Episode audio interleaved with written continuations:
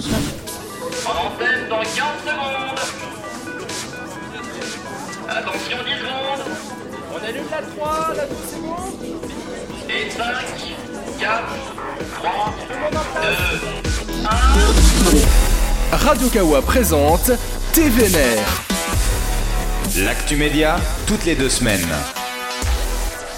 Bonjour à tous et bienvenue dans ce 105e numéro de TVNR, le podcast de Radio Kawa qui revient toutes les deux semaines sur l'actualité média et qui lui ne connaît toujours pas la crise. Avec moi pour m'accompagner cette semaine, j'ai Olivier. Salut Olivier. Salut Ça va? Toujours, toujours, il fait un temps pas terrible sur Paris, mais tout va Voilà, ça commence à devenir le temps d'automne qui va durer 6 mois, c'est magnifique. Retrouvez-nous pour notre point météo à la fin de cet épisode. Toujours une info en début d'épisode. Évidemment. Et le grand retour de Ringo. Bonjour Ringo. Mais oui, chers amis, aujourd'hui au Maroc il pleut et il fait beau, c'est le, c'est le mariage du diable. C'est magnifique. Un, un temps très appréciable donc. Absolument. Ne- évidemment, retrouvez vos euh, ré- recommandations météo personnalisées à la fin de ce podcast en, en co- en collaboration avec les croissants, Oui. bien évidemment. On commence tout de suite ce 105e numéro de TNR avec le suivi. Le suivi, c'est la rubrique qui ne lâche pas l'affaire. On revient sur de nouveaux développements d'actu déjà évoqués lors de nos précédents épisodes. Et bien évidemment, on ne pouvait pas commencer par autre chose que par la suite du feuilleton Le Média, n'est-ce pas Olivier? Oui, euh, troisième épisode, je crois, depuis qu'on est reparti. Alors, euh, on pourrait l'appeler le média aux abois. Ou Bon, alors un si grand média, peut-être à 20h40 sur France 2. Oula. Euh, oui, ça au moins ça marcherait. Euh, Oui. Alors on va faire court. J'avais dit précédemment, euh, précédemment que ça allait pas fort euh, pour la web télé de gauche gauche, droite droite, select AB. Euh, eh bien c'est confirmé puisque dans un tweet de vendredi, euh, la direction fait un appel aux dons euh, sur un ton assez catastrophiste. Euh, on a euh, trois personnes, euh, l'air euh, un peu tristoun, dont Aude Lancelin, euh, la patronne, qui annonce que les dépenses de fonctionnement sont quasiment deux fois supérieures aux recettes. Donc déjà, ça sent pas très bon. Non. Euh, voilà. Et il y a ici et le, également le responsable de la com numérique euh, qui s'appelle Mathias Enthoven qui confirme qu'ils ont reçu 30 000 euros de dons et qu'ils ont engrangé 200 nouveaux socios. Donc c'est pas mal. Mais l'objectif c'est 90 000, hein, je vous le rappelle. Et donc euh, une des raisons là. il- il y a des petits restes d'aigreur de la crise puisqu'il dit qu'une des raisons pour laquelle ils ont du mal à mobiliser, c'est qu'ils ont perdu la main sur leur page Facebook euh, originelle. Donc il y a une nouvelle page Facebook, je crois, qui s'appelle Le Média officiel, mais la page Le Média, les identifiants sont visiblement à la main des, des traîtres, des félons, de ceux qui sont partis cet été. Et donc, euh, c'est pas terrible. Euh, il leur faut 90 000 euros d'ici 50 jours. C'est un peu l'objectif. Sinon, bah, a priori, ce qu'ils annoncent, c'est qu'ils fermeraient. Donc, euh, comme je l'avais dit euh, il y a deux épisodes, et ben peut-être que le premier média qui mettra la clé sous la porte cette année, bah, ce sera euh, le média. En tout cas, ça sent pas très bon. C'est Ah, quand même quelle assez... triste- tristesse, excuse-moi. Hein. Quelle tristesse, les amis. Vous êtes aussi dégoûtés que moi ou pas? Euh, pas spécialement. non. Enfin, si d'un côté, si parce que c'est quand même euh, la, la crise de la presse et les médias, c'est toujours que- quelque chose de Mais sale. oui. Donc un média qui ferme, c'est pas mécontent. Après, bah euh, rien qu'à voir, c'est ça a été une crise de gestion de tous les côtés. Le fait qu'ils arrivent pas à avoir leurs propres identifiants de réseaux sociaux de façon contrôlée, et ça se voit avec cette page Facebook qui saute, montre bien qu'il y avait aucun professionnalisme dans leur Oui. euh, dans leur construction. Il y a un mélange d'amateurisme, un peu de militantisme, mais de peut-être de népotisme pour certains, faudrait voir. Euh, et puis ce qui est triste en fait, c'est que l'offre devient plus intéressante à l'heure actuelle. Je pense que la deuxième saison est bien meilleure que la première, et c'est peut-être là qu'ils vont couler. Donc euh, c'est en fait ça s'améliore au moment où, enfin au moment où ça deviendrait intéressant, ça va peut-être fermer. Donc c'est tu veux ça qui est dire que bizarrement, dès qu'il y a une purge des personnes qui étaient là pour l'argent, ça devient mieux? Je sais pas s'il y avait des gens qui étaient là pour l'argent, mais il y avait peut-être aussi des gens qui étaient Ah, ouais. mauvais. Enfin, puis il y avait des mauvais concepts. Euh, le- Oui. Leurs 20 heures du tout début, ça les a plombés. C'était nul. euh, Ouais, non mais c'est voilà, c'est-à-dire qu'ils ont fait ils ont fait il y a eu du nettoyage d'une façon ou d'une autre et bah ça rend ça fait que le contenu de qualité remonte à la surface au final. Bah là, je pense qu'il y a plus des profils journalistiques, édito et tout, donc c'est mieux, de meilleure qualité. Il y a des vraies enquêtes. Euh, Il y avait encore un truc cette semaine sur la Poste. Hein, je regarde, je continue de Ah, surveiller. Ah, intéressant. Euh, mais euh, ah, sur un mode un peu cache d'investigation avec un mec qui poursuit un mec de la Poste sur ah oui les CDI, les CDD, les contrats, vous abusez. Enfin, c'était intéressant. Mais voilà, le problème c'est que personne n'est au courant que ça existe à l'heure actuelle. Tout le Bah, monde est resté sur ouais. euh, le, le faux mort de Tolbia, qui est euh, le JT qui était chiant. C'est- clair parce que au moins quand, quand les jours euh, qui galèrent aussi hein, actuellement, ils cherchent actuellement d'ici fin octobre d'avoir 2500 nouveaux abonnements. Donc si vous avez un peu d'argent à donner en tant qu'abonnement, voire même en dons qui sont défiscalisables, donnez-le au, au jour si vous pouvez le faire. Euh, même Oui, je pense que l'offre est meilleure pour quand même des jours est plus intéressante que le média Voilà. en l'état pour l'instant. en l'état pour le- ça, après ça peut-être s'améliorer pour le média hein. Mais euh, dès qu'il y a une info, grosse info des jours, généralement ça fait le tour un peu de toute la presse. Là, si tu, là, euh, forcément, je trouve ça super intéressant qu'ils aient fait une enquête euh, sur la Poste. Et comme tu le dis, bah, personne C'est- n'est au courant. Oui, puis euh, bon, c'est une enquête sur la poste, euh, c'est intéressant, mais c'est pas un énorme scoop. On le sait qu'il y a des Un abus scoop, de contrats de travail. mais C'est quand même, c'est quand Oui, c'est intéressant. euh, sur lequel Bah, tu c'est dois du faire un peu travail de journaliste, oui. Ce qui, Et ce tu qui leur manquait peut-être On un a peu. fait une enquête, c'est un truc surtout intéressant quand même parce que la Poste c'est un gros débat euh, toujours en peu Est-ce que- est-ce. Est-ce vous avez pas rêvé un peu comme moi que les geeks aillent à la rescousse de ce justement de, de ce médium euh, qu'on voilà mais qu'on se dise justement c'est le j'adore ta vanne hein, le gauche gauche haut bas AB euh, Mm. du, du, du Code mais ça veut dire ce que ça veut dire c'est que c'est des vieux qui se sont intéressés à un média qui les dépasse complètement qui dépasse leur capacité de compréhension et si tu rajoutes le népotisme et en plus ben les gars ça ressemble à la télé, la télé marocaine quoi c'est honteux Bah, je je pense que les geeks, ils sont plus trop dans le modèle du média avec une direction et tout. Ils sont dans le décentralisé total et le Ils participatif, sont, ils quoi. sont plus dans un BuzzFeed News. Hein. Ouais.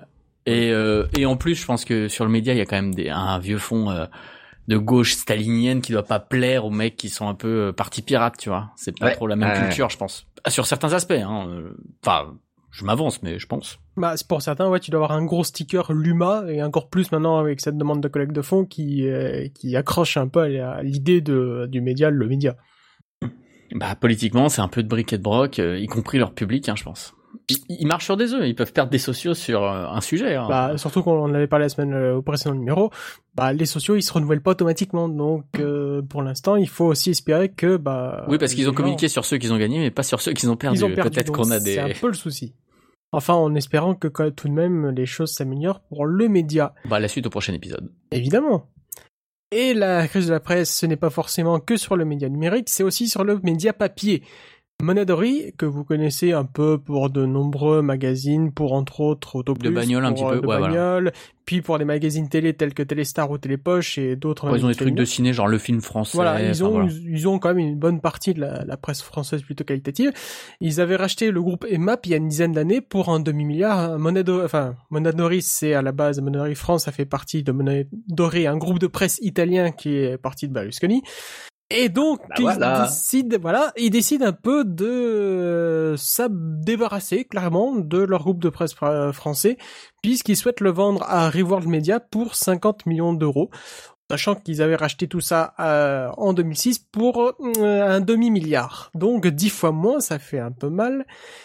Et d'autant plus que le groupe en question, Reworld Media, est tout de même assez connu pour faire plutôt des mags dans le mode rentable, c'est-à-dire pas forcément une grande rédaction derrière, des gars qui font des articles comme on le demande, et de façon collaborer avec les, euh, avec les marques directement, histoire de faire des sujets qui ne déplaisent pas et qui coûtent pas cher Du public reportage ou du brand content, comme on dit. Donc, forcément, toutes les équipes des syndicats de journalistes de toutes les euh, œuvres plutôt de Monadori se mettent euh, pour le bas de combat, parce aussi il y avait dans, dans toutes ces publications, il y a tout le groupe Science et Vie. Ça ferait tâche quand même qu'un magazine scientifique reconnu passe tout de suite à faire du papier pour bonjour les antibiotiques c'est sympa ou bonjour regardez avec des granulés de sucre on peut se soigner entre autres c'est pas ouf euh, quand même, ça montre à quel point même si le- t'as un groupe de presse qui est rentable, puisque Monaderie, de- Monaderie France reste rentable, pas forcément des 100 et des 1000, mais ça crache Ouais, je pas pense qu'il est moins qu'à une époque, sans doute. Il est moins qu'à une époque, mais c'est pas un groupe qui crache de l'argent toutes les années, clairement. Ça montre bien à quel point ça donne plus tout à fait envie de d'avoir un gros groupe de presse pour un grand groupe média au final. Et ça, ça, c'est pas le meilleur signe qu'on pourrait avoir pour l'avenir de la presse française. Je sais pas quel est votre avis à ce sujet. Oh, Bah, c'est un mauvais signe. Hein. Euh, Voilà, pour moi, c'était un groupe qui allait relativement. Enfin, il n'y avait pas que des grands succès, mais Il n'allait pas mal en tout cas. ils avaient des magazines qui marchaient. Autoplus, c'est un- une des références euh, dans leur domaine. Je, je pense Euh, que là, je... Photo Plus, c'est vraiment sous licence de d'Axel Springer, donc le grand Ouais. groupe média allemand. Donc quelque chose me dit qu'avec ça, ils vont dire hop hop hop, vous arrêtez vos conneries, on va le regérer nous-mêmes. Ouais, donc, euh, y- je pense qu'il y avait. En fait, je pensais qu'ils écrémeraient peut-être un petit peu parce qu'il y a peut-être des trucs qui sont beaucoup moins rentables que d'autres. Ouais. Mais euh, vu qu'ils ont des locaux, moi, j'ai- déjà, je suis déjà passé là-bas et tout. C'est euh, Porte d'Orléans et tout. Ils ont un immeuble rempli. euh, je vois pas l'intérêt de se séparer de certains aspects, à part euh, simplifier la gestion et puis euh, faire rentrer 50 Bah, vu millions. le prix, vu le prix, ça, ça sent vraiment, euh, comment dire en anglais, Bah, là, c'est on brade au premier qui veut bien prendre pour pas cher. Alors après, peut-être que euh, c'est le phénomène de la presse habituelle, c'est qu'ils font de moins en moins de profits, voire des pertes, et qu'ils se font bouffer par les blogs, slash les machins, euh, Mhm. les réseaux sociaux, et qu'ils savent qu'ils vont dans le mur. Hein. Peut-être, hein, je connais pas le, les coulisses de l'histoire. Hein. Oui, évidemment. Il y, y a un- il y a un aspect managériel, moi, qui, qui m'intéresse particulièrement, ce qui est que, qu'en fait, oui, quand on va signer des contrats avec une équipe de journalistes et que tout d'un coup on se rend compte que finalement le, le marketing mix ne, ne fonctionne pas, bon, euh, c'est très très dur de leur dire, vous savez qu'à partir d'aujourd'hui, vous devenez tous des JRI caméramans et vous embarquez tous une GoPro avec vous pour filmer.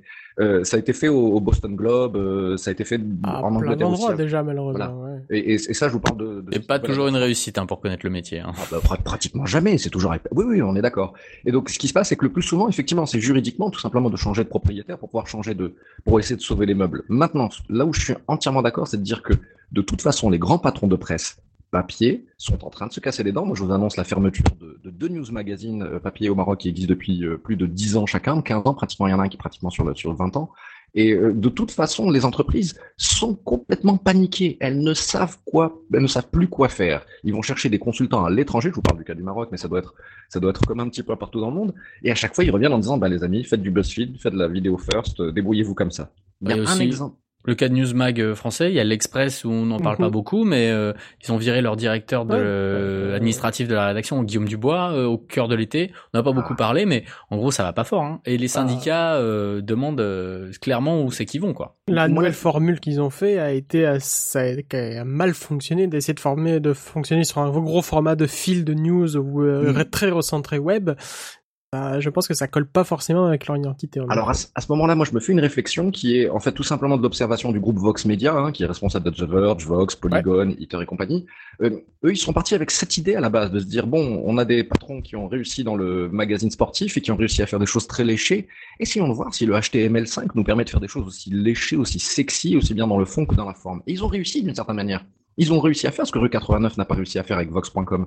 Donc, fondamentalement, il y, a un, il y a un travail très très lourd de DA et de conception qui échappe complètement à ces patrons de presse. Et le billet qu'ils pourraient se faire sous la forme d'effort et de courage, à savoir éditori- éditorial mais aussi managérial, ben, il est que éditorial au final. Bah oui, mais c'est surtout comme tu, de toute façon, comme tu le dis, le- quand ils essaient de partir vers cette option, c'est en réaction à bah on fait plus de pognon. Donc quand tu fais plus de pognon, bah t'as pas envie Ah ouais. d'investir du pognon forcément. Oui, parce que pour faire du pognon comme ça, il faut mettre un paquet de pognon au départ. Ah, Donc ça c'est- a de la gueule.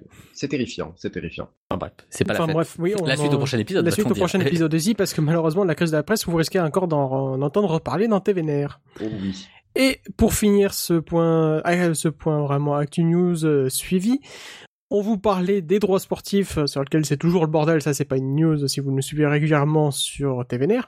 Mais un dernier point qui vient de tomber il y a quelques jours, Eurosport a annoncé rafler les droits de tous les Masters 1000 et ATP 500, donc les tournois prestigieux juste en dessous des grands chelems, au nez et à la barbe de Beansport en France dès la saison prochaine. Eurosport donc continue son renforcement d'offres sportives après avoir acheté les JO, après avoir acheté deux trois droits sportifs euh, football, la Coupe de France, euh, en tout cas euh, chez nous.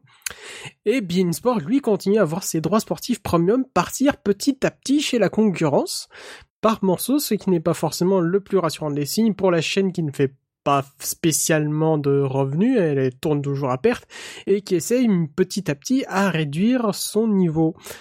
Aussi, d'un autre côté, on a Eurosport qui reste distribué en exclusivité, toujours par CanalSat, apparemment, parce qu'il y a quand même un gros chèque de 50 millions qui serait signé chaque année, rubis sur l'ongle, pour éviter de voir la chaîne repartir sur tous les réseaux concurrents, ce qui serait quand même plutôt de mauvaise nouvelle. Oui, bah, la chaîne est intéressante pour Canal. Hein. Ah bah, la ils ont des droits. hein. Totalement intéressante, parce que ça leur permet de vendre le package, toujours avoir la possibilité de, on est les seuls à vous vendre le package sportif complet avec Bein, avec Eurosport, avec S... ah non, pardon, pas SFR Sport. Donc, euh, est-ce qu'il ne serait peut-être pas temps pour eux de se barrer du navire? Parce que euh, maintenant avec des gros droits sportifs, ils peuvent commencer à dire bah euh, venez chez nous, on n'a plus besoin de s'allier à, à Canal qui nous fait un gros chèque. Oui, oui, euh, sur ta, sur ta, sur voilà, sur la petite, le petit virage que tu as dit, ah non, ah, finalement pas SFR, il y a quelqu'un qui, ok, André Citroën s'est réveillé en disant quoi, qu'est-ce qui se passe? Mon Dieu, qu'est-ce qui se passe? Là, là, là, c'est, c'est, ouais, c'est une, c'est une victoire au final pour, pour, le, pour le groupe Canal une fois de temps en temps, mais, euh, mais bah justement de, que, de, de, de rafler euh, le tennis. Euh, moi, je, moi, moi, j'ai le souvenir. C'est attention, tendre. attention, attention, c'est pas le groupe Canal, C'est hein. Eurosport. c'est Eurosport. Eurosport. Mais que Canal en Discovery. exclut, donc indirectement, ils l'ont. hein.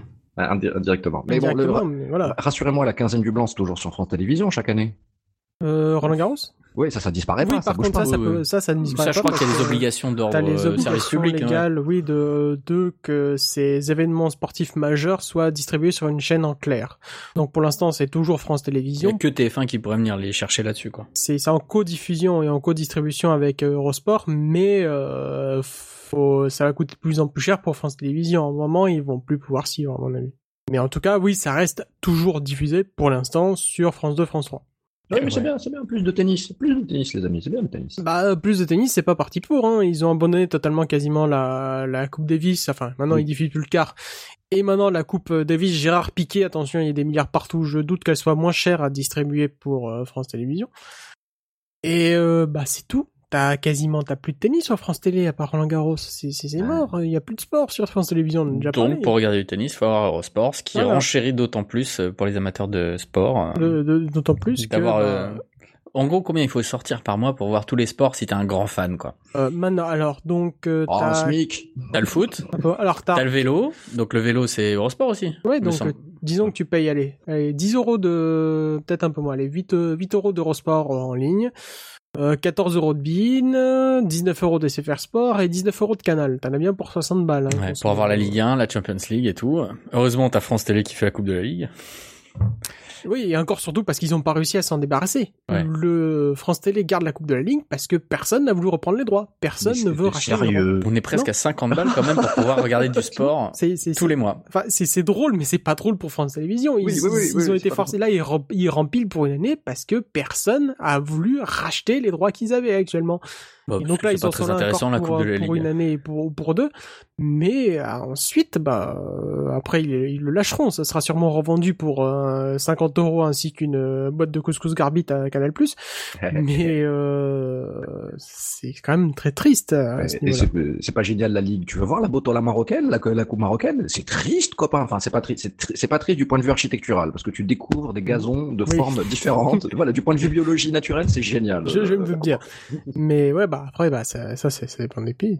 Bah, tout ça pour euh, pour revenir euh, sur nos pattes que Eurosport, euh, c'est- des merdes bien depuis qu'ils sont rachetés Discovery. Et... Ah, ils ont, bah, ils ont une grosse ressource financière oui, forcément. bah, en gros, avant quand ils étaient TF1 et qu'ils mettaient plus de pognon, ils étaient en train de mourir. Et puis là, c'est devenu la chaîne, euh, Oui, la chaîne qui va rafler. la chaîne un peu euh, prime quoi, parce qu'ils ont pas les événements Non. majeurs, mais sur tous les sports un peu décalés Ils ou font euh, les- moins. Ils, ouais, ils vont faire les, ils font les bons achats bien ciblés. Ils, achètent malin quoi. C'est un peu comme euh, l'équipe 21 en Mm. x15 quoi. Ouais, voilà. C'est, c'est l'équipe 21, mais avec un budget Avec plus un lourd, budget. donc on peut essayer de faire des coups pour prendre, bah, des trucs prestigieux Bah, comme tu vois les gars qui sont fans de euh, tennis, bah c'est clair, ils vont prendre bah, un sport. hein. T'as quasiment tout. T'as, Ouais. il manque juste Wimbledon qui reste chez, qui reste, euh, qui va rester chez Bein parce que les droits sont séparément, mais, Ouais. mais Eurosport aura trois des quatre majeurs, aura tous les ATP 500 et Master 1000, donc Ouais. euh, 90% du circuit tennis important. Ouais. Vraiment, Bien euh, joué. Bien joué à eux. Mais pas au détriment du vélo, hein, Greg. On t'entend. Hein. Ah bah, le vélo, c'est c'est pas mal l'équipe 21 et Eurosport, ouais. C'est la fin de la rubrique suivie. On passe tout de suite à l'actualité. Ludographie comparée, c'est un podcast au concept un peu perché. À chaque épisode, un doctorant en linguistique décortique un élément au sein d'un jeu vidéo afin d'en expliquer la présence dans le dit jeu et son importance pour le média tout entier. Le doctorant en linguistique, c'est Mathieu Gou. Et les précédents épisodes de l'émission ont notamment traité de la notion de score dans le premier Megaman, l'esprit de la poursuite dans le Super Mario Odyssey ou encore le rôle de la cigarette dans Metal Gear Solid. Ludographie comparée, c'est environ 30 minutes par mois sur Yokawa. C'est parti pour l'actualité de ce 105e numéro de TVNR. On commence tout de suite avec Caltis, qui a annoncé vouloir faire de la radio 100% télé et inversement. On peut se poser la question de si ce n'est pas déjà le cas, vu que quand même une grande partie de la grille est déjà à la télévision. Vous avez Bourdin qui fait sa matinale sur RMC et son interview politique sur BFM, les grandes gueules qui sont sur RMC Story, maintenant les émissions de sport, le Moscato Show, la team du qui sont sur les chaînes de RMC Sport, et l'afterfoot sur RMC Sport, donc il reste juste à peu près la- l'après-midi avec Maïtena, Maïtena, qui lui euh, qui fait encore de la radio. Et la moitié de l'actu sport entre 22 20h et 22h qui elle bon forcément fait un peu doublon avec les magazines ou le sport directement sur les chaînes du groupe RMC. Donc on peut se dire qu'à peu près à moins que les gens veulent absolument vos animaux ou votre maison du dimanche matin en radio filmée, c'est toute la grille qui est déjà euh, complètement faite dans le studio magnifique euh, radio qui est plutôt pas mal, je trouve, parce que c'est assez intelligent, même si c'est que de la caméra auto, c'est plutôt bien fait, à mon avis. Euh, je pense que peut-être, euh, euh, Olivier, apparemment, tu as eu l'occasion d'un peu voir tout ça, je crois. Oui, euh, cette semaine, il y avait la presse a été conviée pour visiter les nouveaux locaux parce que cette annonce n'est pas innocente. C'est le Altis vient d'ouvrir, enfin ouvre, je crois officiellement c'est aujourd'hui, enfin dimanche, dimanche Exact. 7, Oui. euh, le début de l'antenne de BFM, qui est un Sur peu le navire studio. amiral, dans les nouveaux studios, donc dans les nouveaux locaux qui s'appellent Cadrance, qui sont à côté du ministère des Armées. Et euh, eh bien, euh, bah, ils ont tout plus grand, plus mieux, euh, plus cool, quoi. Voilà, ils ont ils ont arrêté les fonds verts. C'est que du vrai décor maintenant. Sauf pour le sport, justement. Euh, je crois, alors j'ai pas vu, mais il me Si, semblait si, que. je- je- malheureusement, c'est pour les émissions sport, c'est encore un gros fond vert, un immense fond vert dégueulasse pour les émissions sport de RMC Sport, malheureusement. D'accord, mais donc il y a, il l'objectif y a du plateau, mais il y a beaucoup de fond vert. Mhm. L'objectif, c'est de tout filmer. Euh, bon, après, c'est dans la logique du truc euh, de synergie d'économie et de remplir également les antennes qu'ils ont, puisqu'ils ont maintenant RMC Story, enfin numéro ex numéro 23. Oui. Euh, il faut remplir l'antenne avec des programmes originaux. Euh, donc, euh, originaux, ça peut être bah, de la radio filmée. Hein, ça marche bien pour les grandes gueules. Alors, c'est tout s'y prête pas, mais ouais, why not? Bah, actuellement, ils débrouillent plutôt bien, hein, même, euh, Bah, en tout cas, c'est carrément un... ils ont ils ont monté en gamme parce que les studios, ils en ont un nombre maintenant assez important. Je pense qu'ils en ont Sept 6 studios. 7, ouais. Et euh, en gros, ils ont un truc qui s'appelle la rue des studios. C'est un grand couloir où à gauche, à droite, vous avez des studios. Et il y a tous les studios, y compris les gros des émissions en public et compagnie, dont une dont on va parler bientôt, je pense. Euh, mais euh, pour l'instant, bon, euh, c'est pas prêt. hein. Enfin, il y a encore plein de travaux Ah, en cours. La peinture est très fraîche, oui. Voilà, c'est ça. Et pour avoir vu les locaux également des machins, pour l'instant, c'est, bah, ça fait très World Company, mais normal, c'est des open space où ils sont pas encore. Donc, en gros, c'est très blanc, très blanc et très vide, quoi. Là, c'est le moment de tourner des clips un peu sur le côté oppressif euh, de, de la vie en, en open space. Mais Oui, ça, oui. ça va, ça va prendre de la vie quand tu auras des ils gens, quoi. feront, ils feront des clips d'entreprise, faut pas. Mais bon, évidemment, comme tous les bureaux qui se lancent, je suis sûr qu'il y a des portes qui s'ouvrent pas dans le bon sens et des trucs, des cloisons qui vont tomber parce que, parce que voilà, et Oui, comme d'hab, bah, ces trucs-là ne sont jamais prêts comme ça a il été faut fait à l'instant T, quoi. Même avec plusieurs mois de retard déjà, parce que techniquement, Bah déjà ils auraient oui, dû. le euh, déménagement était décalé quasiment d'un an. Hein, donc, Ils euh, auraient dû euh, déjà arriver pile à la rentrée rentrée donc euh, comme comme vous pouvez le remarquer sur votre calendrier on est début octobre hein, donc euh, déjà il y a un petit souci je, je crois qu'ils ont fait exprès ça. C'est juste qu'ils voulaient assurer la matinale de euh, BFM TV avec les moyens techniques habituels pour qu'il n'y ait pas de pain. Parce que là, j'ai pas regardé aujourd'hui, mais je pense qu'il va y avoir un nombre incalculable de, de panouilles et de Oui. conneries à l'antenne Oui. parce que tout est nouveau, rien n'est prêt, enfin, tout est prêt, limite prêt. Donc je pense qu'il va y avoir des problèmes techniques de, de malade. Et je crois que toute cette semaine a, a donné lieu à des répètes pour vérifier que tout marchait. Et je pense qu'ils sont pas Oui, super confiants sur tout, quoi. c'est standard je pense que ça c'est normal qu'il vous fasse des répètes c'est juste Bah, de toute façon, c'est travail de malade. Hein. Il déménage toute une antenne euh, Ah. en l'espace de deux il y a, minutes. euh, il y a, y a compliqué. quelques plans qui sont visibles sur en ligne. Il y a, a quatre ou cinq régies pour CC Studio. Il y a, c'est, un truc assez limite pharaonique pour, pour SFR au final, parce qu'on sent que même si c'est parfois un peu cas sur certains trucs, puisque justement le studio radio, c'est que de la caméra automatique, c'est vraiment, c'est vraiment fait à l'économie sur ces, sur ces moyens-là, mais ça reste quand même fait plutôt qualitativement, avec pas mal d'écrans, avec un peu de la lumière, des trucs qui bougent assez facilement pour pouvoir modifier les configurations. Donc, quand même, on sent qu'ils ont mis de l'argent, mais de façon plutôt intelligente sur ces studios-là. J'aime bien. J'aime bien tous les nouveaux studios, à part celui de BFM, qui, vous, vous pourrez le voir assez rapidement. C'est, on se croirait à la table de C dans l'air, dans un truc grand, avec de la place pour euh, 17 euh, chroniqueurs à gauche et à droite. Peut-être un peu moins quand Ouais, même. ils ont vu plus grand. Mais en tout cas, c'est un bel outil dans l'absolu, ces Oui. nouveaux locaux et machin, euh, pour le groupe, quoi. Je crois qu'ils sont 2000 dedans. hein. Dans la tour Est, hein, il y en a 4.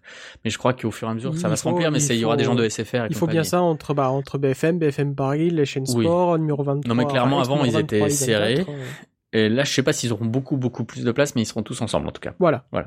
On verra comment BFM côtoie Libération et choses comme ça, parce qu'à mon avis, euh, Ah, ça va faire la gueule Ça à va la clasher à la cantine. Déjà cafette, qu'on me dit qu'apparemment c'est assez le problème euh, avant qu'Arrêt BFM arrive. Là, je pense qu'ils vont se marcher dessus. moi, je pense qu'il va y avoir des blagues, des pots de banane et compagnie. hein. Exact. Je vous jure, les amis, comment j'ai envie d'être une petite souris et de me balader dans ces couloirs. Vous... Ah, Olivier, non, t'es en mais- train de me faire rêver en 3D. Tu sais ce que c'est des, des studios, qu'on, qu'on- qu'on- des soundstages qu'on vient de monter à, à, à l'instant. Ah bah honnêtement, j'ai déjà vu un paquet de studios, c'est c'est franchement formidable. Enfin, ça a de la gueule, c'est tout neuf, tout beau, Ah tout propre. Euh, ça a de la gueule. Moi, techniquement, euh, je trouve que ça a des années-lumière de ce qu'il y avait avant, euh, parce qu'avant c'était beaucoup du fond vert et c'était petit.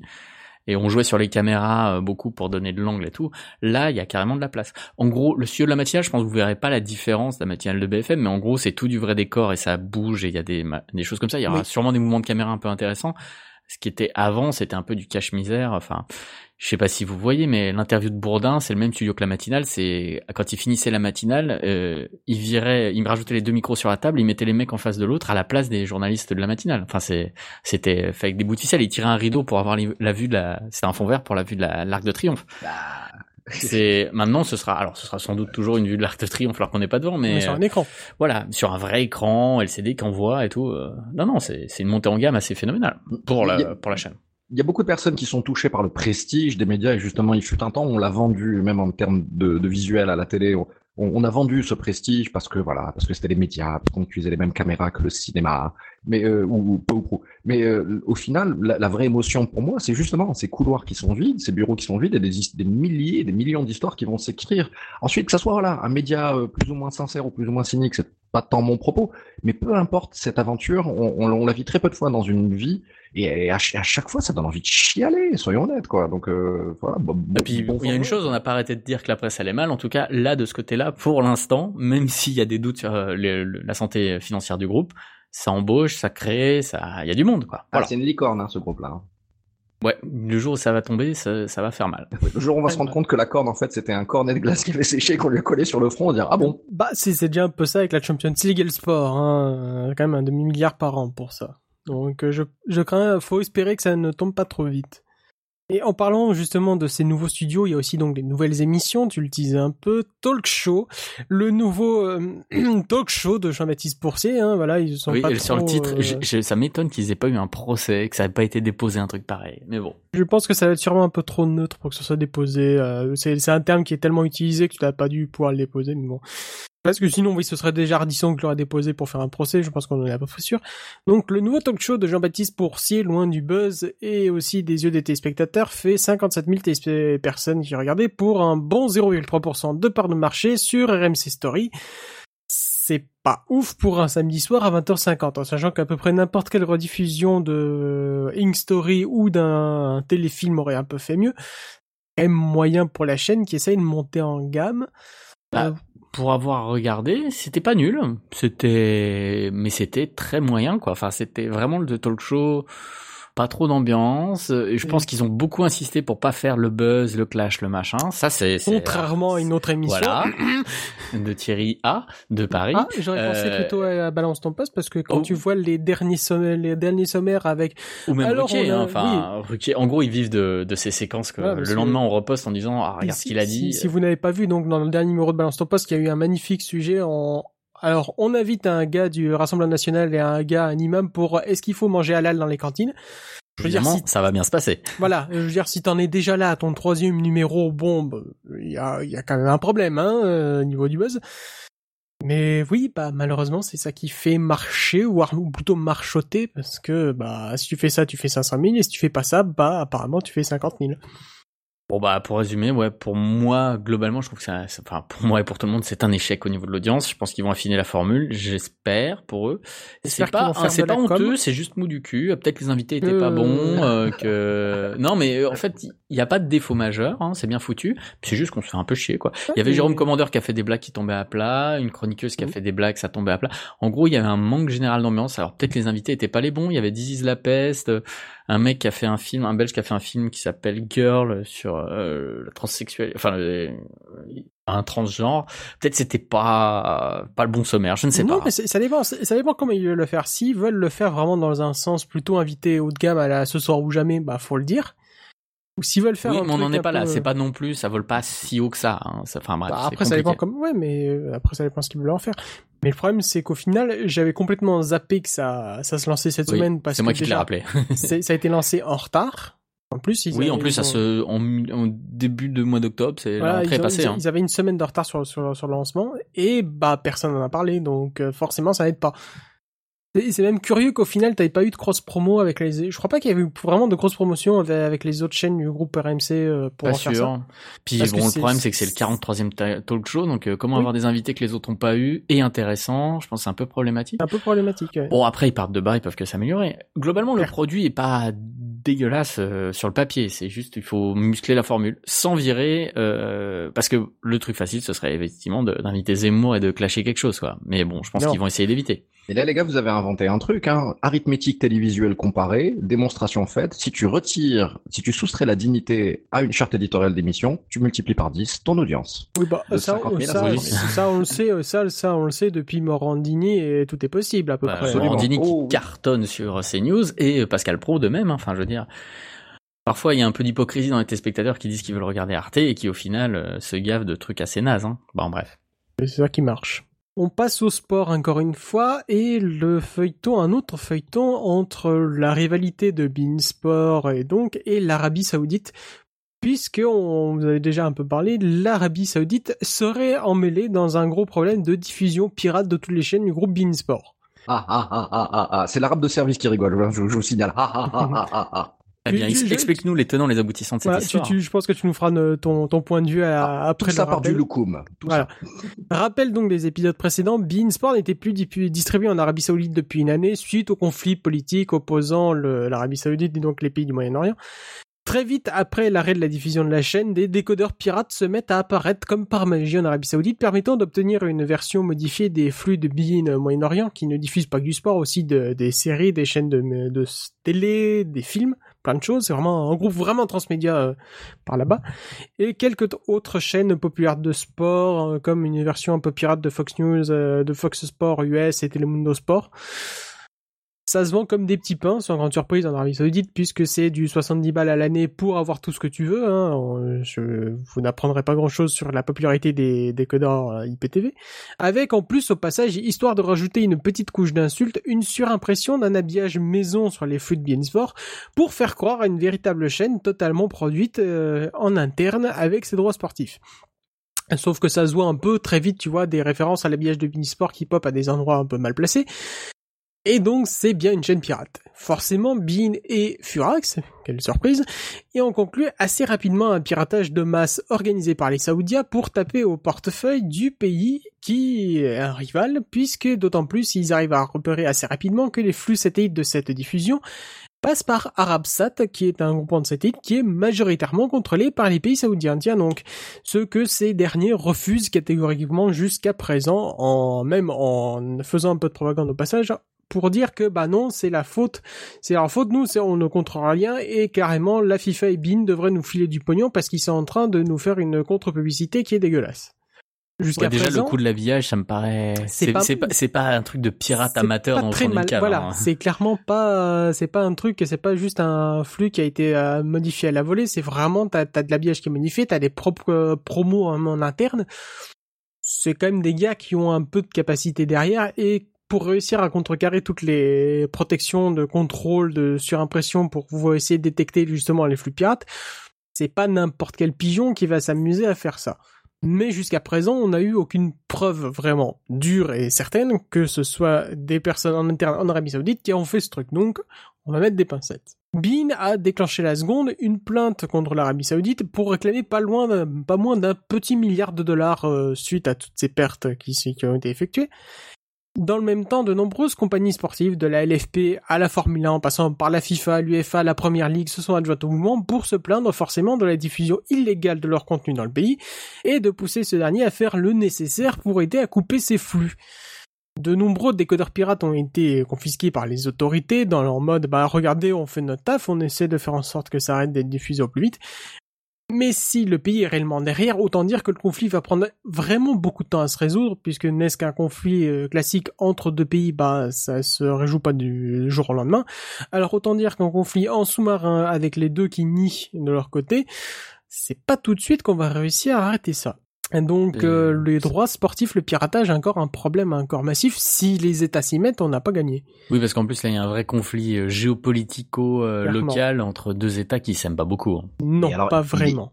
Il, il- il est vraiment là le problème au final, c'est qu'on a des États qui, et là je me permets de mettre, c'est juste mon opinion. Voilà, rappelons le des- Qatar, Arabie Saoudite, c'est pas les meilleurs amis du monde. Voilà, c'est David et Goliath, et, euh, et David est persuadé qu'il doit brûler son argent à se racheter une seconde con- conduite parce que le, le, le wahhabisme, en tout cas la culture, euh, voilà, la culture sainte de l'Arabie Saoudite leur coûte très très cher. Ils essayent eux-mêmes de se moderniser. Maintenant, je suis obligé de vous apporter un élément de comparaison euh, le groupe Bein, comme vous, comme vous l'avez si bien dit, c'est un groupe qui est transmédia, qui va bien au-delà du sport. Nous, de notre côté, on voit surtout le sport parce que c'est ce qu'il y a de plus brillant, c'est ce qu'il y de ce qu'il y a le plus.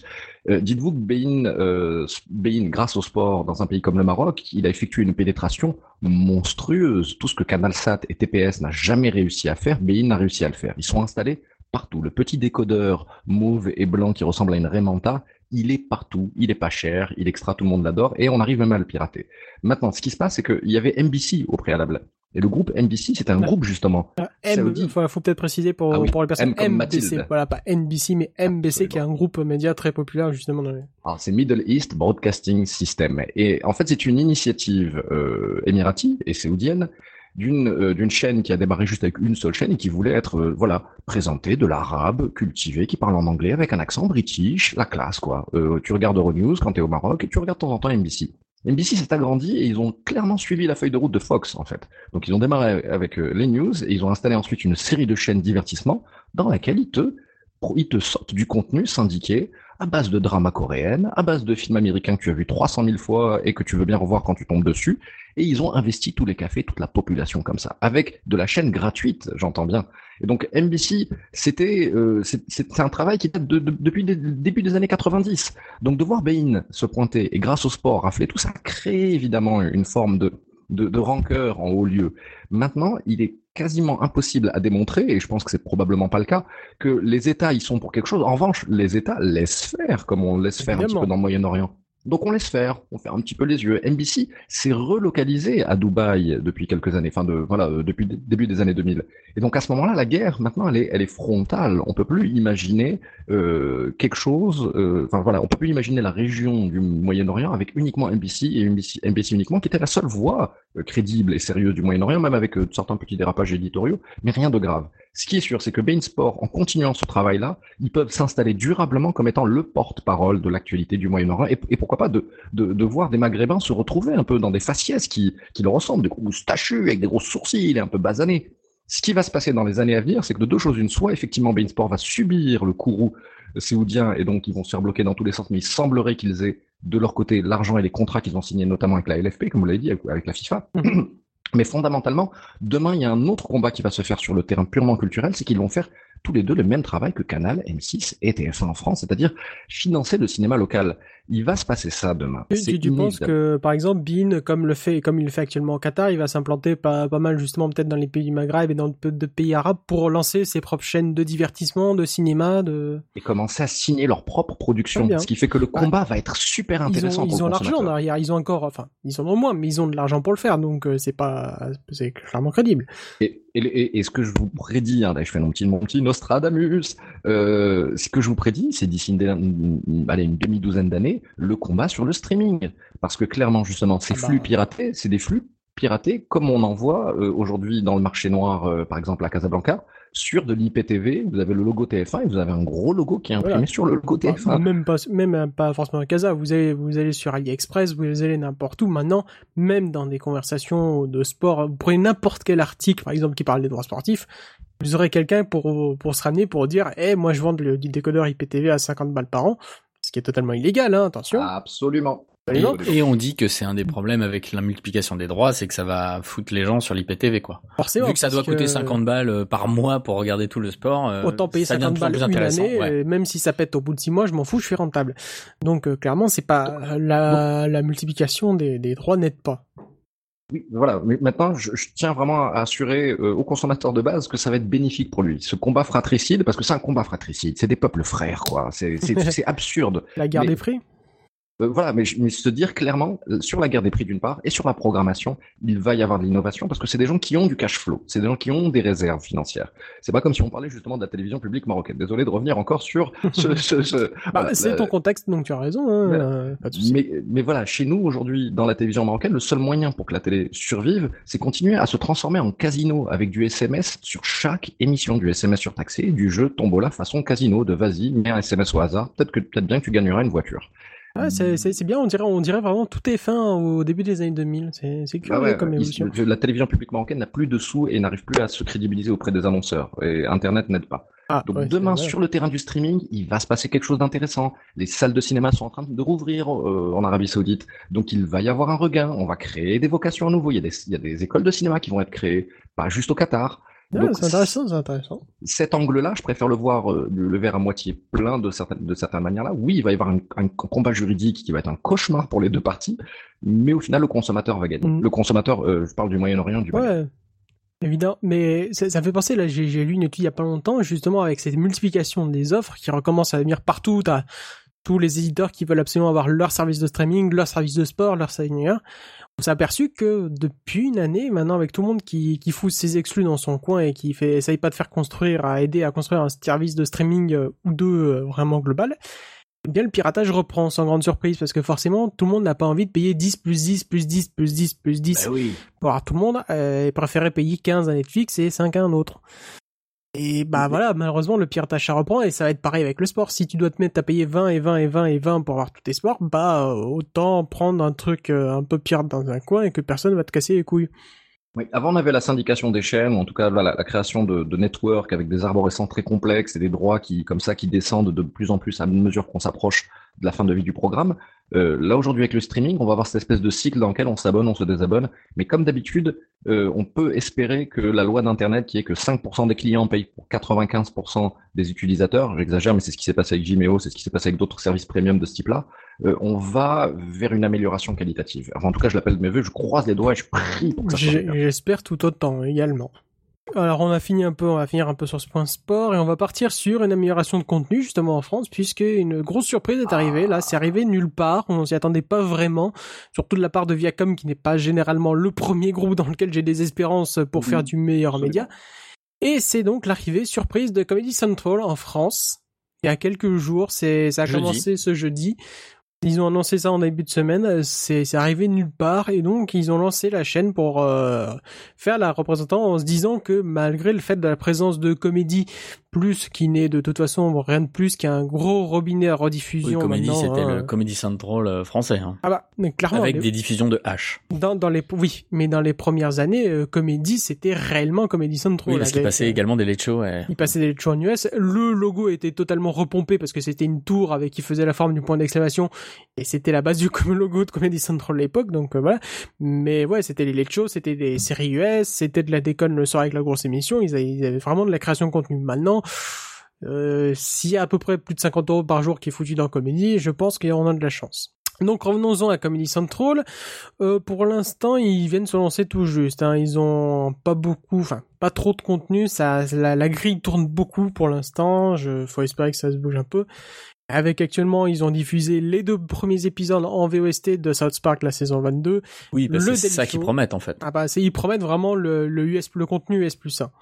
Vraiment les gros contenus avec euh, The Daily Show tous les soirs à 20h10 de la veille, euh, hop, on épisode l'épisode de la veille en VOST, le South Park euh, le là avec une semaine de décalage, aussi The Jim Jeffrey Show, puis après des vieux contenus avec pas mal de rediff du Prince de Bel Air parce qu'ils ont déjà acheté les droits pour Teen, donc autant que ça ne ça soit rentabilisé avec euh, beaucoup de rediffusion des Jokers, de Tosh.0 à 2h du matin, ce que je ne comprends pas exactement. Euh, C'est-à-dire c'est bien, vous avez un contenu, mais ce serait peut-être bien de ne pas le mettre à 2h du matin quand personne ne peut le regarder. Des rediffusions donc euh, à outrance malheureusement et on... ah oui aussi et Kane Peel bien évidemment qui sont extrêmement drôles mais sauf que en trois jours de visionnage j'ai peu déjà l'impression d'avoir vu l'épisode quatre fois Ah. donc euh, pour l'instant, j'ai quand même l'impression qu'il y a des petits problèmes sur le sur le flux qu'ils aient mis pour les premières journées. J'avais pas l'impression qu'il y avait beaucoup de contenu. Faut espérer que ça s'améliore assez vite, mais j'ai quand même assez confiance parce que le catalogue de Comedy Central est quand même assez large. Ah, énorme. Il est assez énorme, donc euh, beaucoup d'espoir pour cette chaîne, surtout qu'ils ont annoncé l'ouverture d'un d'un petit studio de création pour la France, sûrement pour faire des petits contenus entre les programmes et euh, peut-être à l'évolution, sûrement peut-être un, un show pour la pour la France. Donc euh, plutôt une bonne nouvelle, Bah, clairement. surtout que, alors moi je l'ai là, j'ai regardé, euh, c'est gratuit. Hein. Enfin, pour l'instant sur la Livebox, j'ai pas payé. Alors pour la Livebox, j'ai une mauvaise nouvelle pour toi, Ah, c'est parce qu'ils durer. ont foutu en clair. Voilà, c'est orange, c'est les c'est des, c'est des rats, Et genre dans un mois, ça va repasser en. Ça va repasser en payant dans un, dans un package à la con. Oui, Voilà. Parce qu'en plus, j'ai vu qu'il y a une sorte de petit euh, innovation technique parce qu'ils sont à la fois euh, dans les box et à la fois en numérique. Enfin, Il y a sais- une appli Android sur laquelle Ouais. tu peux t'abonner, ouais, Voilà. pour, euh, pour regarder le. Mais bon, en tout cas, pour l'instant, moi, sur la promesse, ils, ils m'ont un peu vendu sur le côté. On peut voir South Park en J plus 1, le Show en J plus 1, parce que même si on peut se démerder pour aller les voir sur Internet, c'est toujours Oui. un peu pénible. Le, le site euh, de Comedy Central est géobloqué casse-couille. Tous les Ah, épisodes sont, sont découpés en soit en extrait, soit si vous tapez l'épisode entier, il y a de la pub toutes les 5 minutes et c'est ultra pénible. Euh, donc euh, globalement, et ils ont des comptes YouTube où ils postent, mais ils postent pas la même chose. Le Comedy Central UK, le Comedy Central US, il y a des trucs qu'ils mettent pas, il y a des trucs qu'ils Mhm. mettent, on sait pas pourquoi.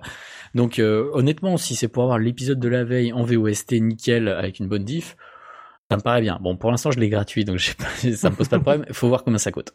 Alors, on, peut, on, on peut aussi espérer que effectivement la Comédie Centrale France prenne euh, le trajet de Comédie Centrale UK et porter les concepts. Moi, j'ai envie de voir Drunk History en France, qu'on Ah, raconte la Révolution française. Je, je, je regardais la grille de Comedy Central UK justement, mais c'est assez triste, c'est vraiment de la rediffusion à gogo. Là, la grille de Comedy Central US, t'as quand même beaucoup, une grosse partie de euh, contenus originaux parce qu'ils n'ont pas été vendus à d'autres chaînes. C'est plutôt pas Ah. mal.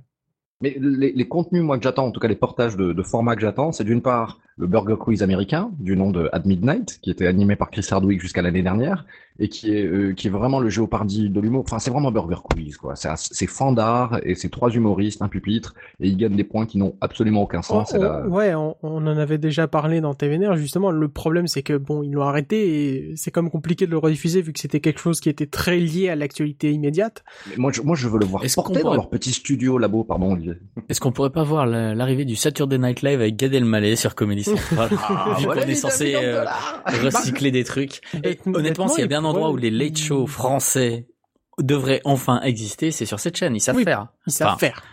Alors, je vais même vous rajouter un autre format qui devrait arriver, mais là, ça, je vous le garantis parce que ça coûte rien à faire. C'est le half hour, c'est-à-dire le une demi-heure, un humoriste, un public, et c'est filmé de manière industrielle, c'est-à-dire qu'ils en tournent une quinzaine, une vingtaine Oh, en, en- en- vraiment en moins d'une semaine.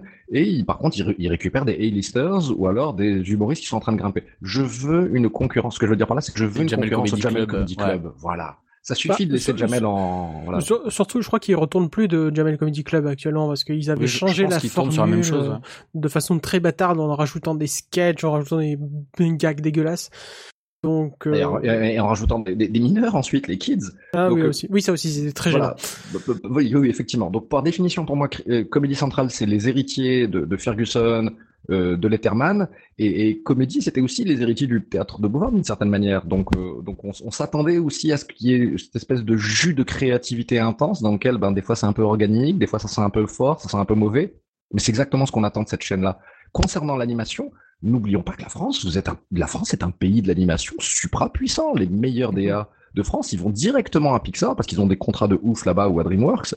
Il est temps pour Comédie Centrale France d'essayer, et enfin Viacom, via, euh, Viacom, via Comédie Centrale France, euh, d'installer de nouveaux formats d'animation très couillus. On pense à Metalocalypse, on, on voilà, on, on- on pense à plein de formats et South Park c'est juste la partie immergée de l'iceberg. Donc demain peut-être qu'on va avoir du contenu punk qui va revenir comme ça en animation. Enfin, je l'espère. Ça pourrait être une très bonne chaîne justement pour les. On... Il y a eu une interview des gars de Body Pills qui ont fait justement entre autres euh, l'animation de Last Man, de Vermine, de People Do et d'autres trucs. Ça pourrait être totalement une excellente chaîne pour Oh là diffuser là ça là chez là eux là par là. exemple. S'il vous plaît, mon Dieu, si vous existez, vous écoutez, s'il vous plaît, le Joachim, le show de Joachim. Alors non malheureusement je, je crains que Viacom euh, ait pas encore trop de monde en France. Euh, pour- et pour juste pour l'anecdote donc oui euh, Comedy, Comedy Central sur Orange c'est gratuit le premier mois puis après ils foutent ça sur leur offre à la con Pickle TV avec les Oui, chaînes à ils veulent. picorer. euh, ouais. euh, Bon. Bon bah je prendrai sans doute pas. Désolé. Désolé. je resterai sur YouTube. Mais bon, ouais, je, me doute, bah, ça, ça a toujours chez Orange, les chaînes euh, Viacom, ils avaient toujours foutu derrière des paywalls, pas euh, comme euh, tous les groupes. Donc ça me surprend qu'à moitié, malheureusement. Enfin voilà, vraiment, Comedy Central, une excellente nouvelle. On espère qu'il y aura de la production de contenu qui se fera très vite pour la France et qu'ils arrivent à bien maîtriser leur truc parce que Comédie, c'était un peu mort. L'énorme TV, maintenant, c'est devenu juste un truc de flux YouTube. Ça manquait un peu une chaîne de, de vraiment d'humour avec du moyen derrière, donc. Oui, et euh, pour ceux qui s'intéressent aux États-Unis, c'est l'occasion de suivre l'actu américaine euh, Ouais. en se marrant. Euh, Enfin, vraiment, si genre vous préparez un concours ou un truc euh, en rapport avec la culture anglo-saxonne, c'est très bien pour ça. C'est très très bien parce que voilà donc le Daily Show tous les soirs à 21h euh, di- à 20h10 la rediffusion de la veille et t'as aussi l'édition Global Edition qui est diffusée le samedi à 11h30 donc c'est la version un peu condensée de la semaine euh, 30 minutes avec un peu un combo des, des bonnes news de la semaine plus un invité. Voilà, on a donc fini avec Comedy Central. Maintenant, Ringo, tu voulais euh, rester dans le monde de la comédie pour terminer ce point actu et tu voulais nous parler de Conan. Oui, est-ce qu'on peut mettre une marche funéraire? Je demande à Greg dans le futur s'il est capable de nous mettre ça, parce qu'en fait, voilà ce qui se passe, les amis. C'est une mauvaise nouvelle. C'est une bonne et une mauvaise nouvelle à la fois. Euh, Conan O'Brien, il a, il avait ce tempérament un peu, voilà, bagarreur depuis qu'on lui a volé son Tonight Show du NBC qui est passé sur TBS. Et c'est la fin d'une époque. Chez Oui. Leno. Ouais, euh, le Jay Leno, il doit, il, doit être content de dire, eh ben tu vois, tu vois, tu vois que t'as pas tenu aussi longtemps que ça. Euh, Conan O'Brien prend sa retraite. Non, je plaisante, il prend pas sa retraite. Il met fin au format du Late Show qu'on lui a donné depuis 1993. Il, on Ah. lui a poussé quand même, hein, je, Bon, je euh, crains. Voilà, ce qui, ce qui se passe, c'est que c'est- voilà, c'est un humoriste, c'est un comédien, c'est un auteur, donc il sait gérer la communication de crise euh, comme voilà, comme des professionnels savent le faire. Ah, Donc, ah, après, après ce qu'il a, ce qui s'est passé à NBC, je pense qu'il y aurait un méthode qui s'écraserait sur la terre, qu'il arriverait très bien à le faire. oui, oui, oui, absolument. Maintenant, ce qui, ce qui se passe, c'est que voilà, il y, a une- il y a un recentrage du format du Late Show. Donc le format du Late Show est en train de décéder sur TBS. Bon, il- il restera peut-être euh, Samantha. euh, voilà, pour, pour, pour le contexte, un TBS c'est une chaîne du câble, donc forcément les audiences étaient déjà moins bonnes que sur le reste des, des Oui. autres chaînes. Oui.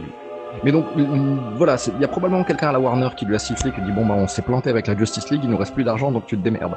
Mais l'idée c'est ça, c'est qu'on lui a donné un format en 93 et que c'est un c'est un, un bonhomme le, Conan, c'est un monsieur de bonne famille comme on dit. Donc euh, il a pris ce format, il il l'a il l'a respecté, il l'a honoré et là aujourd'hui il prétexte qu'il a envie de faire des choses qui l'amusent plus, c'est de resserrer le format. Donc Conan ne disparaît pas, pardon. En revanche, euh, on passe à 30 minutes. Oui, oui, oui, on passe à 30 minutes. Et euh, surtout, il fait un hiatus de 3-4 mois, comme ça, dans lequel il va faire une tournée. Parce que voilà, ça lui manquait de faire de la scène et de la tournée, du stand-up. Euh, il va zapper les invités. Hein, il n'y en aura qu'un seul par émission, on parlera plus lentement.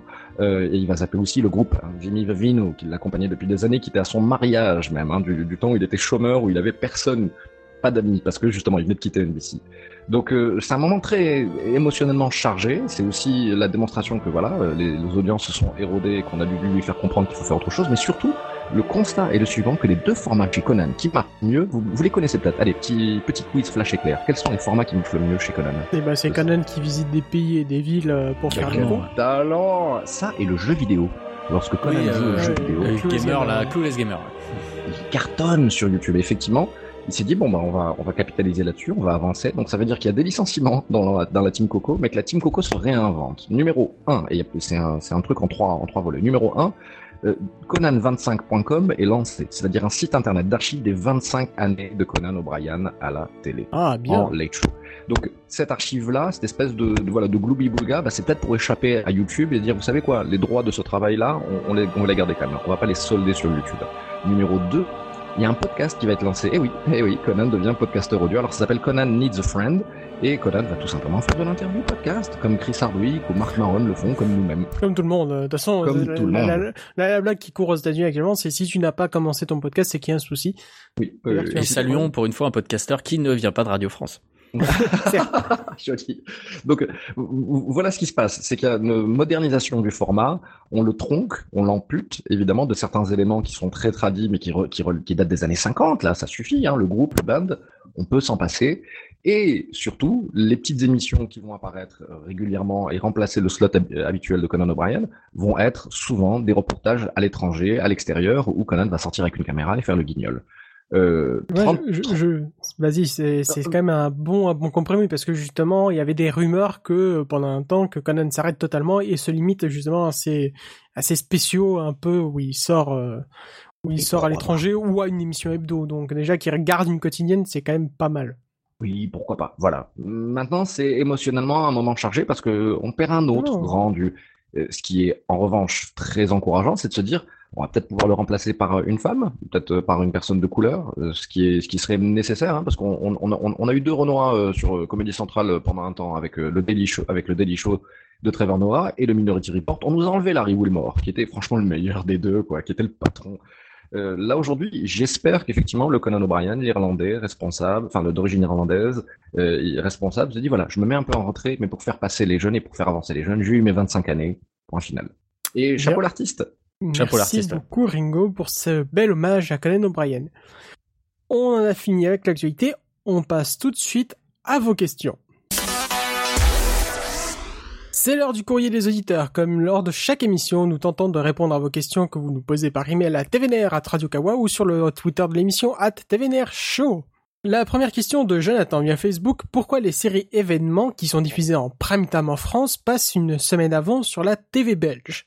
Bien, nous avons demandé à notre expert Greg de nous répondre. Notre expert belge. Voilà, notre expert belge, qui n'est malheureusement pas là aujourd'hui pour nous assister sur l'enregistrement, mais qui nous a quand même donné son point de vue d'expert à ce sujet.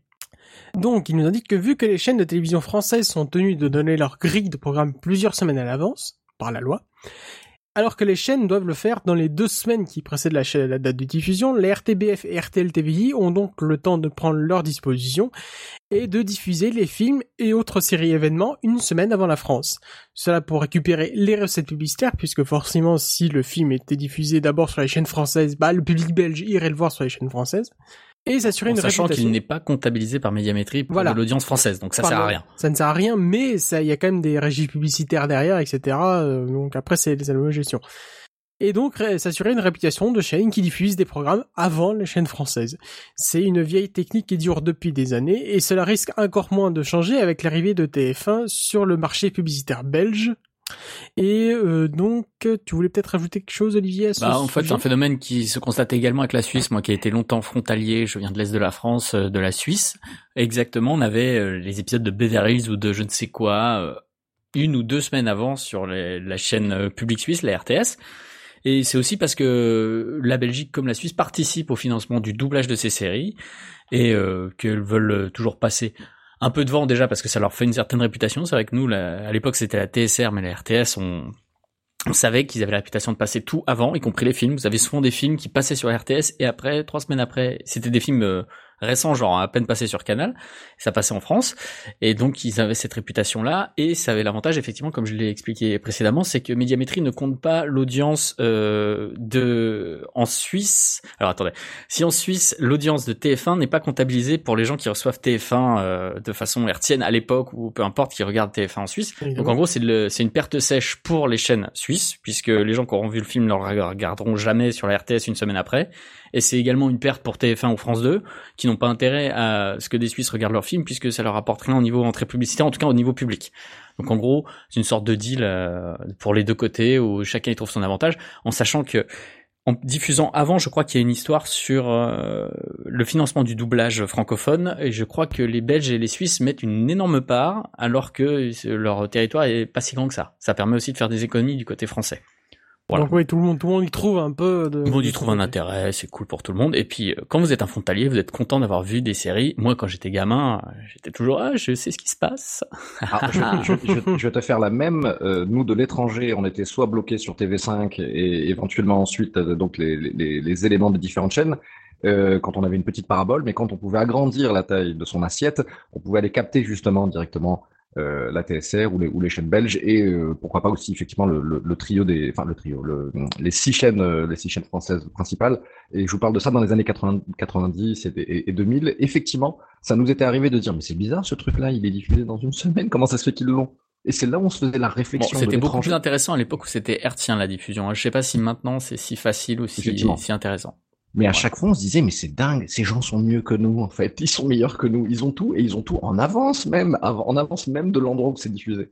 Le, le- fondamentalement, j'aimerais tellement que cette, euh, voilà, ce, ce tissu et ce, ce, ce lien-là s'agrandisse à tout le reste de la francophonie. Pourquoi? Parce qu'il y a des budgets ici pour payer des séries télé. Euh, maintenant, voilà, on se force à faire le travail. Alors minimum après, on- je pense que pour la Belgique et la Suisse, ça marche parce que c'est pareil, mais parce qu'il y a des doublages québécois, mais le Québec, ça passe pas chez nous, parce que c'est le québécois n'est pas tout à fait du français. Il y a plein d'expressions idiomatiques du coin qui ne passe pas la barre. Vous avez peut-être déjà vu des films doublés en québécois. Bah c'est pas des films euh, doublés en français. Enfin, il y a Ah, des expressions. étrangère. Hein.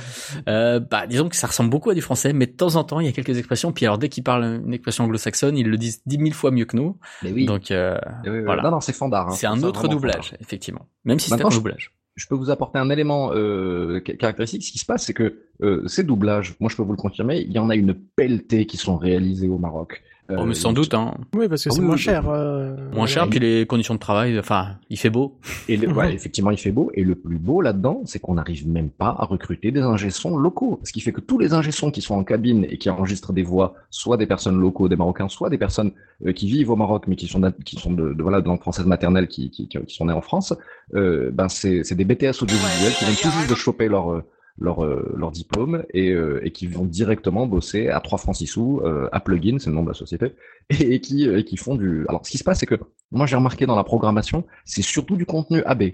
AB, plus que les autres, visiblement, envoient leur contenu à faire doubler à l'étranger parce que ça coûte moins cher. Donc, on se récupère de la telenovela portugaise, espagnole. tu- tu- tu voudrais dire que la grille d'IDF1 qui coûte 2 euros à faire est faite actuellement en, en Alors, délocalisation? Moi, je peux vous confirmer que je, personnellement, j'ai raté un casting pour Yu-Gi-Oh! Donc, euh, effectivement, il y avait du Yu-Gi-Oh! sur le, sur, Ah. sur le plat en ce moment.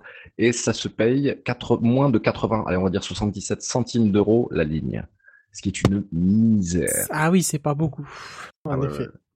Donc, euh, donc ouais, quel coup de génie de passer par le doublage pour mutualiser les frais et ensuite obtenir des avantages. Quel coup de génie, les gars. Vous êtes organisés, vous arrivez à faire les trucs. Bravo, quoi. Eh bien, merci beaucoup pour ce petit éclairage sur le point de vue du doublage euh, pas cher, bien évidemment, au, euh, dans ton pays. Nous passons donc maintenant aux recommandations, bien évidemment, vos recommandations pour ce que vous pourriez bien regarder sur les 15 jours entre deux podcasts de TVR. Olivier, qu'est-ce que tu nous proposes de regarder? Euh, bah, sur la télé, pour une fois. Hein. Euh, Ah oui, c'est curieux. Oui, c'est curieux.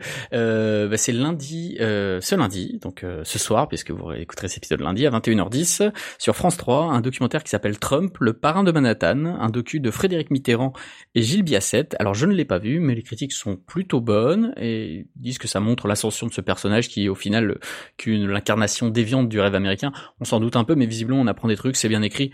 Frédéric Mitterrand en général euh, sait bien écrire euh, les commentaires de documentaires. Euh, et sinon, si vous n'avez pas envie de regarder un docu sur Donald Trump, euh, le même soir sur France 5, il y a Un taxi pour Tobruk, un vieux film euh, thriller psychologique de guerre avec Lino Ventura, Charles Aznavour et des dialogues de Michel Audiard. Donc en gros, vous pouvez passer une bonne soirée lundi. Bon, Ah, Je pense que oui, ou de toute façon, après, vous pourrez toujours regarder ça en replay.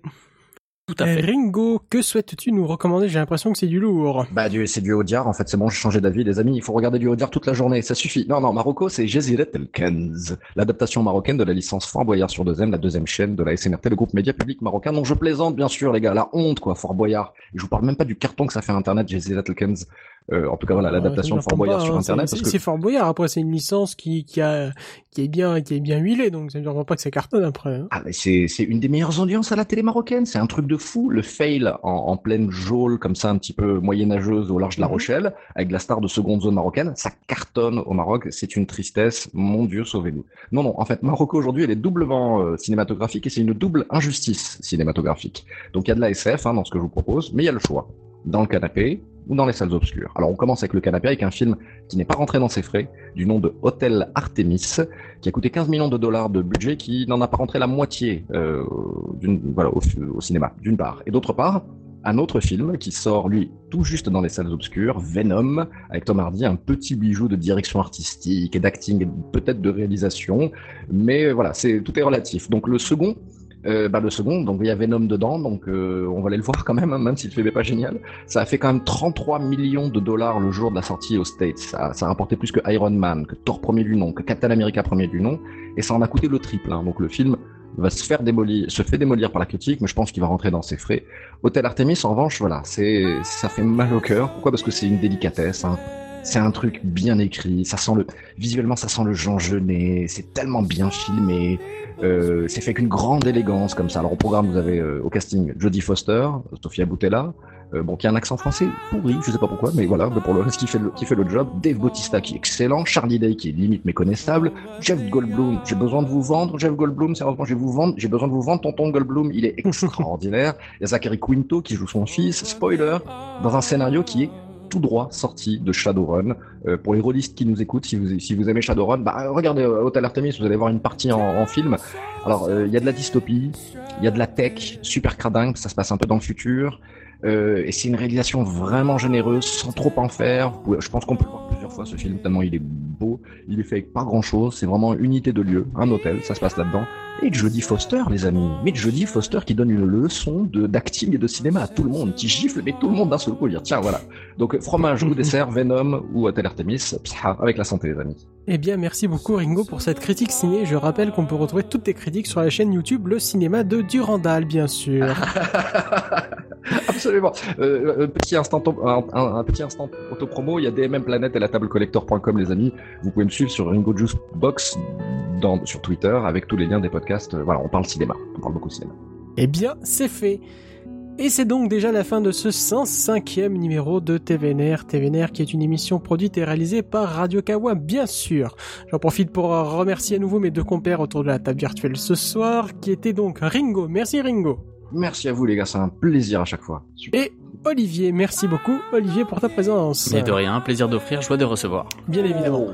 Vous pouvez continuer à, suite, à soutenir TVNR et pas à continuer à soutenir TVNR, bien évidemment, ainsi que toutes les autres émissions de Radio Kawa sur le Patreon, patreon.com slash Radio Kawa, ce qui permet notamment l'organisation d'émissions publiques ou l'achat de matériel de qualité ainsi que de lexique linguistique pour les personnes comme moi qui mangent leurs mots toutes les deux minutes. ce qui permet donc de vous offrir des émissions toujours meilleures. Un commentaire sur la page iTunes de TVR nous aide à vous faire découvrir l'émission à plus d'auditrices, plus d'auditeurs. N'hésitez pas si vous avez un compte iTunes. On vous donne rendez-vous dans deux semaines pour le prochain épisode de TVR, mais vous pouvez nous retrouver d'ici là 24 heures sur 24 pour le replay en streaming, téléchargement et podcast sur le site de Radio Kawa, radiokawa.com. Et d'ici là, salut Salut burning bright, oh, burning bright, my sensible heart.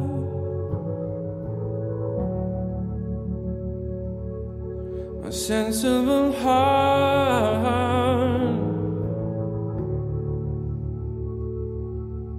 Sensible heart. My sensible heart.